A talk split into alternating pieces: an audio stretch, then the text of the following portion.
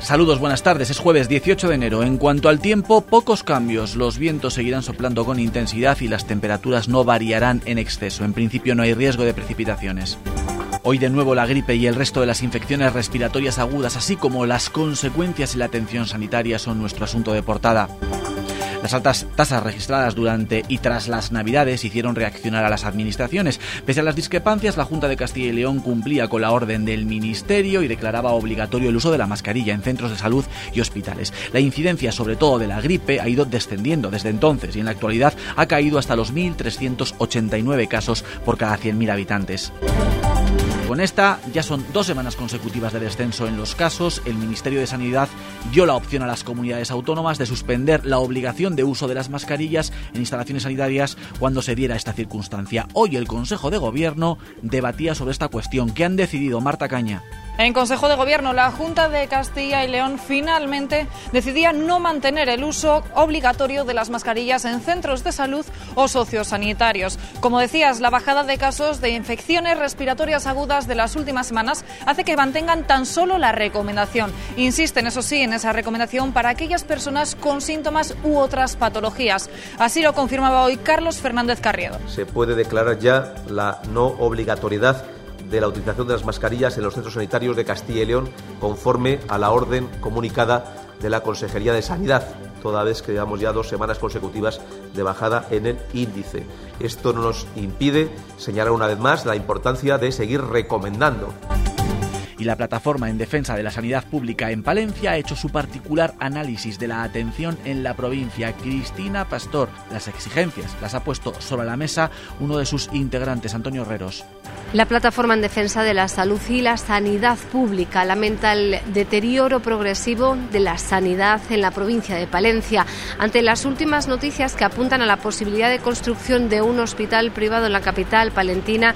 Rechazan esta opción. Ellos son partidarios de mejorar las instalaciones de los hospitales existentes, el San Telmo y el Río Carrión, así como la construcción de un hospital comarcal en la zona norte.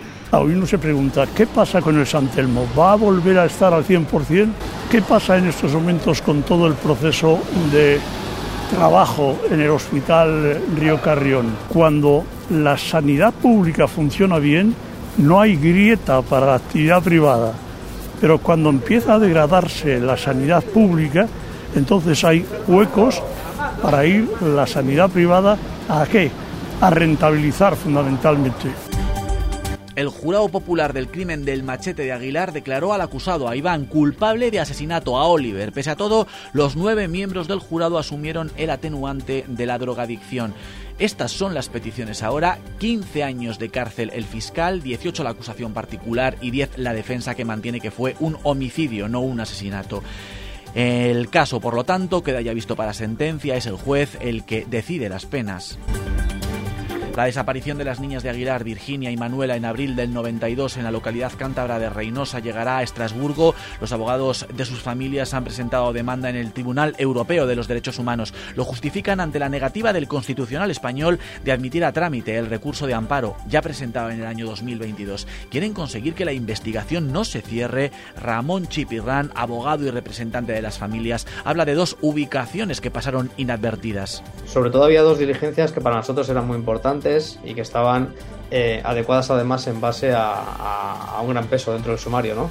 Una de ellas era la búsqueda de, de los restos de lo que podían ser Manuel y Virginia en, la mina de magnesia, la mina, eh, la mina que está próxima a, Reynosa. Y otro es una cueva que también próxima, en la que también eh, la Guardia Civil en el año 1995 decía que no tenían los medios adecuados para bajar a esa, a esa cueva, pero que entendemos que en 2024 sí que, que existen estos medios. ¿no? Hoy el resto de la actualidad la encontramos en el Ayuntamiento pleno ordinario a debate los presupuestos de la ciudad para el año 2024. Izquierda Unida Podemos. Abstención. Vamos, Palencia. Sí. Vox. No. Partido Popular. No. Partido Socialista. Sí. Muy bien, pues queda aprobado el presupuesto para el año 2024. Y esta mañana el vicepresidente de la Junta, Juan García Gallardo, ha visitado una empresa de la ciudad, la harinera palentina. No hay tiempo para más, toda la actualidad de la capital y la provincia aquí en Vive Radio Palencia.